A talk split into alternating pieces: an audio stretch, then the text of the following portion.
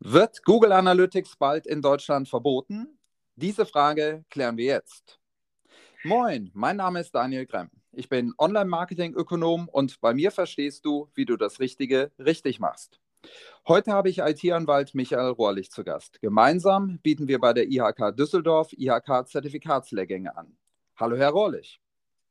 Hallo, Gremm, vielen Dank für die Einladung. Ja, wir treffen uns heute zu einem hochaktuellen Thema. Ähm, ja, die Diskussion um Google Analytics, ob es DSGVO, also gemäß der Datenschutzgrundverordnung, genutzt werden darf, spitzt sich aktuell zu. Aktuell seit Anfang des Jahres, also wir nehmen den Podcast Anfang 2022 auf, äh, hat sich eine Menge schon wieder getan. Die Datenschutzbehörde in Österreich hat zu Jahresbeginn das Thema ganz klar verneint. Also aus ihrer Sicht in Österreich darf Google Analytics in einem dort behandelten Fall nicht benutzt werden, äh, widerspricht der DSGVO. Und jetzt aktuell vor wenigen Tagen hat sich dieser Meinung auch die Datenschutzbehörde Behörde in Frankreich angeschlossen. Herr Rohrlich, rechnen Sie damit, dass dies auch bald die, ja, die Deutschen, beziehungsweise dass das auch bald in Deutschland so passieren wird? Ja, das ist eine, eine, schwierige Frage. Im Grunde konnte man damit schon länger rechnen, denn das Ganze geht ja zurück im Grunde auf das sogenannte Schrems II-Urteil des EuGH. Das ist Mitte Juli 2020 ergangen. Ähm, also jetzt auch schon ein paar Tage in der Welt. Und ähm, wenn man so die datenschutzrechtlichen Hintergründe davon versteht und kennt, dann war das jetzt nicht wirklich überraschend. Ähm, es war eher überraschend, dass das so lange gedauert hat, bis die Aufsichtsbehörden in so einer Klarheit sich dazu positioniert haben.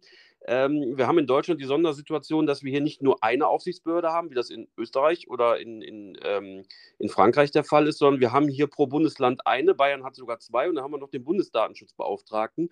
Die müssten sich natürlich alle mal so ein bisschen miteinander verständigen. Die sind nicht immer alle eine Meinung ich glaube, das ist so einer der Gründe, warum bislang in Deutschland zumindest so nicht mit einer Stimme von den Datenschutzaufsichtsbehörden ähm, in dieser Klarheit zu Google Analytics und übrigens natürlich auch zu anderen US-Tools Stellung genommen wurde.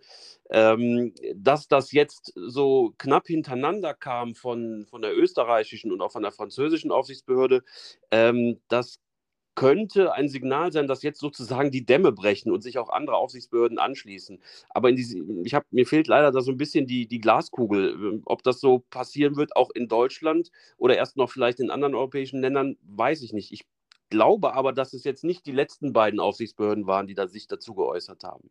Ja, Sie hatten es ja eben schon angesprochen. Die Grundlage für all diejenigen, die uns jetzt zuhören, ist natürlich das berühmte EuGH-Urteil aus dem Jahr 2020. Da ging es kurz gesagt, wir wollen es jetzt nicht zu weit ausholen, um das äh, Privacy Shield-Abkommen. Mhm äh, was durch Max Schrems in Anführungsstrichen zu Fall gebracht wurde, äh, gebracht wurde, ja im Prinzip ähm, ja nichtig gemacht wurde, dieses äh, Abkommen, wo es darum geht, dass Daten aus dem europäischen Rechtsraum in den amerikanischen Rechtsraum wie in so eine Art Dunstglocke eingebracht werden dürfen. Und das, wie gesagt, ist 2020 gekippt worden. Und äh, Max Schrems, also IT-Anwalt aus Österreich, äh, hat kurz danach, ich glaube, wenn ich richtig mich erinnere, einen Monat danach über 100 äh, Beschwerden vor europäische Datenschutzbehörden gebracht. Und Sie haben es eben ja auch schon angedeutet, das hat etwas Zeit gebraucht und jetzt ähm, sind ja die ersten größeren Datenschutzbehörden aus Österreich und aus äh, Frankreich entsprechend dieser Meinung, dass es eben nicht DSGVO-konform ist. Jetzt äh, könnte man ja sagen, okay, es werden wahrscheinlich noch weitere Folgen. Sie hatten es eben auch schon angedeutet, eventuell dann auch irgendwann wie in Deutschland. Ähm, spielen wir mal das Spiel ein wenig gedanklich durch. Nehmen wir mal an, zumindest deutet sich da vieles an, dass es auch in Deutschland nicht äh, als DSGVO-konform gesehen würde. Äh, was würde Unternehmen drohen, wenn sie jetzt ganz frech sagen würden, okay, dann ist das halt so, wir spielen weiter mit Google Analytics unser Spiel, also wir setzen es weiter für unsere Webseite ein. Ähm, wer könnte abmahnen oder wer könnte das juristisch ab, äh, abmahnen, beziehungsweise könnten das Unternehmen sein, könnten das staatliche Institutionen sein und vor allem, was wahrscheinlich die meisten Zuhörerinnen und Zuhörer jetzt interessieren würde, was könnte finanziell, also wirtschaftlich aus so einer Situation äh, daraus erwachsen? Ja, also zunächst müsste ich vielleicht noch kurz ähm, vorschalten, eine Information. Es gibt ja nicht das Google Analytics. Das ist ja quasi ein Bündel an Diensten in unterschiedlichster Art und Weise dann auch zu konfigurieren. Das heißt, streng genommen muss man sich eigentlich, wenn man es datenschutzrechtlich korrekt machen möchte, jeden Dienst und jede Konfigurationsmöglichkeit einzeln anschauen und so pauschal zu sagen, Google Analytics ist jetzt komplett illegal, ähm, halte ich für ähm, zu kurz gesprungen, jedenfalls zu undifferenziert. Ähm, aber auch das Fass will ich jetzt gar nicht aufmachen. Ich, ich meine nur, dass man das ein bisschen, dass man ein bisschen differenzierter äh, drauf gucken muss. Allerdings ist der Einsatz von US-Tools seit diesem Schrems II-Urteil generell mit Problemen beladen. Das sieht man auch an diversen anderen Urteilen, die jetzt äh, gekommen sind, auch von, äh, von deutschen Gerichten. Ähm, und das ist schon eine Problematik, der man sich bewusst sein muss. Ähm, mir ist aber auch klar, dass Google Analytics natürlich das Tool für, äh, für, für Leute ist, die, die im Online-Marketing was tun wollen und ähm, seit Jahren und, und kostenfrei gut nutzbar. Also ich kann das schon verstehen, aber rechtlich gesehen ist es halt schwierig.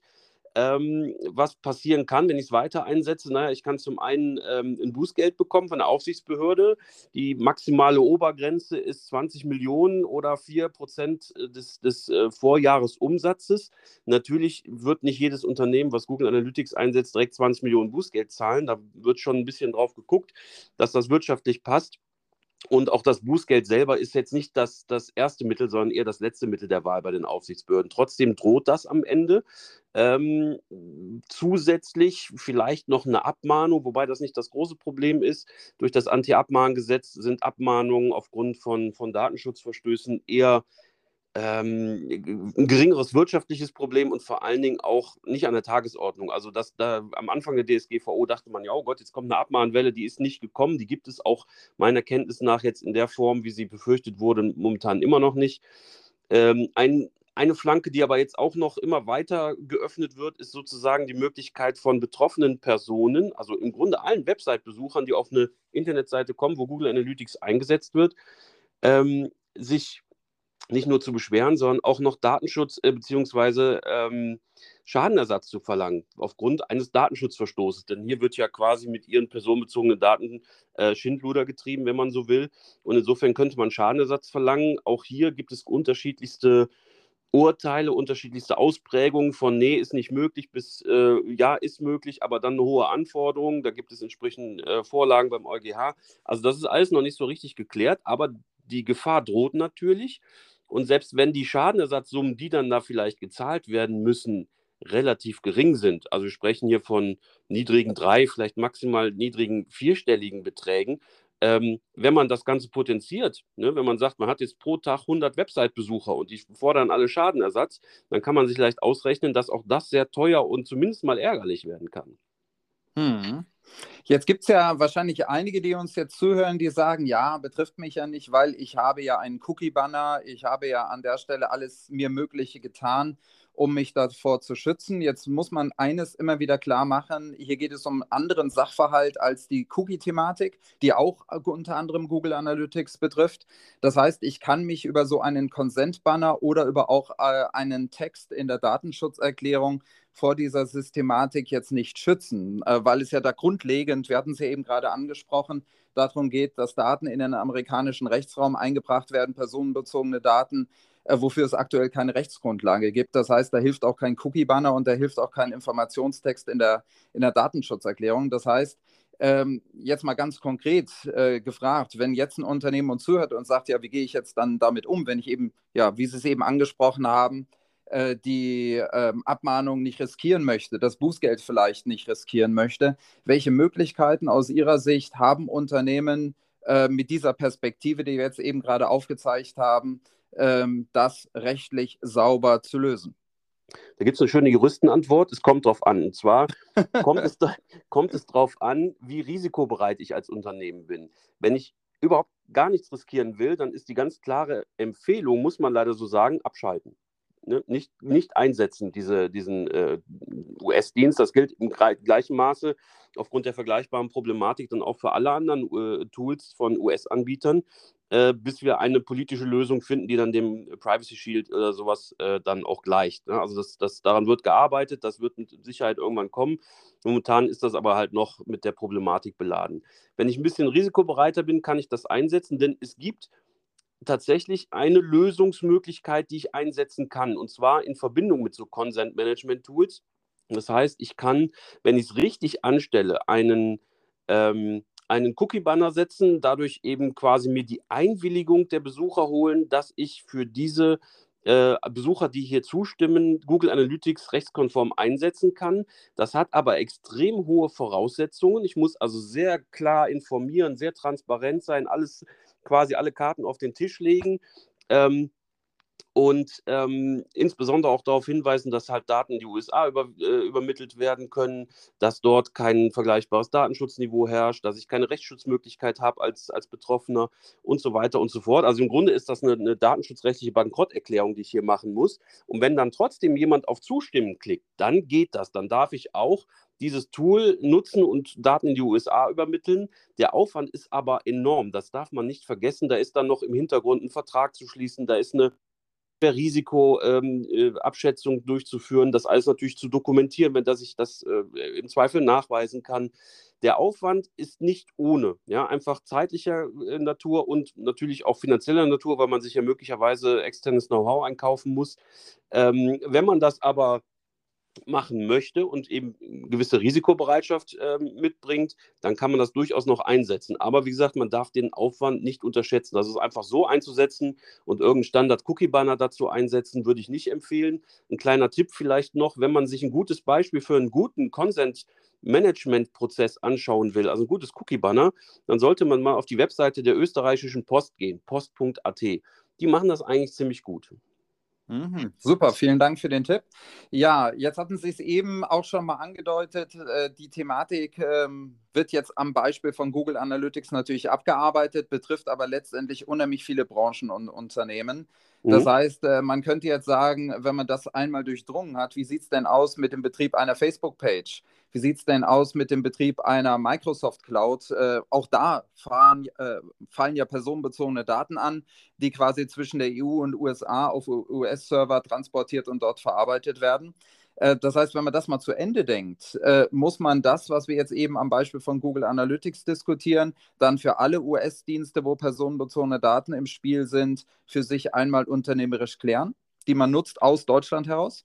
Ja, sollte man, also das Thema sollte man auf jeden Fall ähm, auf dem Zettel haben als Unternehmen. Ähm, wie gesagt, die, die Problematik ist gar nicht neu, sondern äh, ist jetzt dann ähm, Mitte 2020 das EuGH-Urteil nochmal aufgebrannt oder aufgebrandet und ähm, seitdem haben die Aufsichtsbehörden das in Deutschland, aber auch in anderen europäischen Ländern, wie wir jetzt gesehen haben, durchaus auf dem Zettel.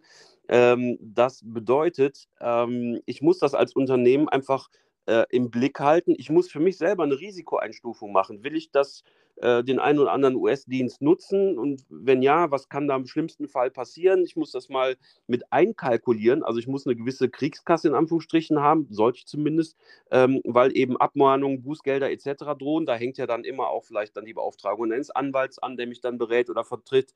Ähm, das muss ich alles mal durchspielen und im Blick haben. Es einfach so mal weiterhin zu machen wie bisher, das halte ich für relativ fahrlässig aus unternehmerischer Sicht, weil da hängt auch ein gewisses wirtschaftliches Risiko dran, wie ich eben schon gesagt habe. Mhm, okay.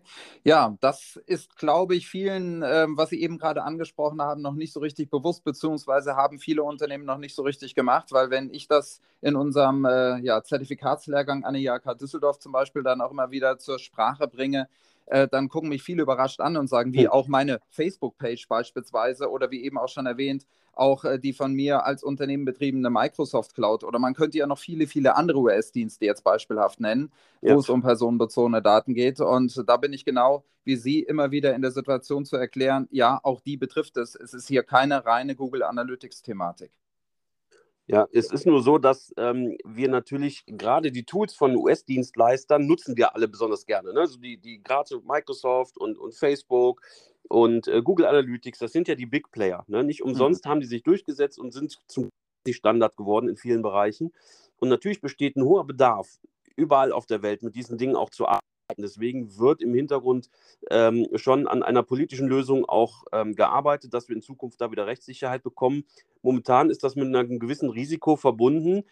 Allerdings wird es alles bislang zum Glück noch nicht so heiß gegessen, wie es gekocht wird, weil natürlich auch die Aufsichtsbehörden wissen, da besteht ein praktischer Bedarf, manchmal sogar eine Art ähm, Zwang, will ich schon fast sagen, mit diesen US-Tools zu arbeiten, weil es in bestimmten Bereichen gar keine vernünftigen ähm, europäischen und damit datenschutzkonformen Alternativen gibt. Das muss man auch so sehen. Ne?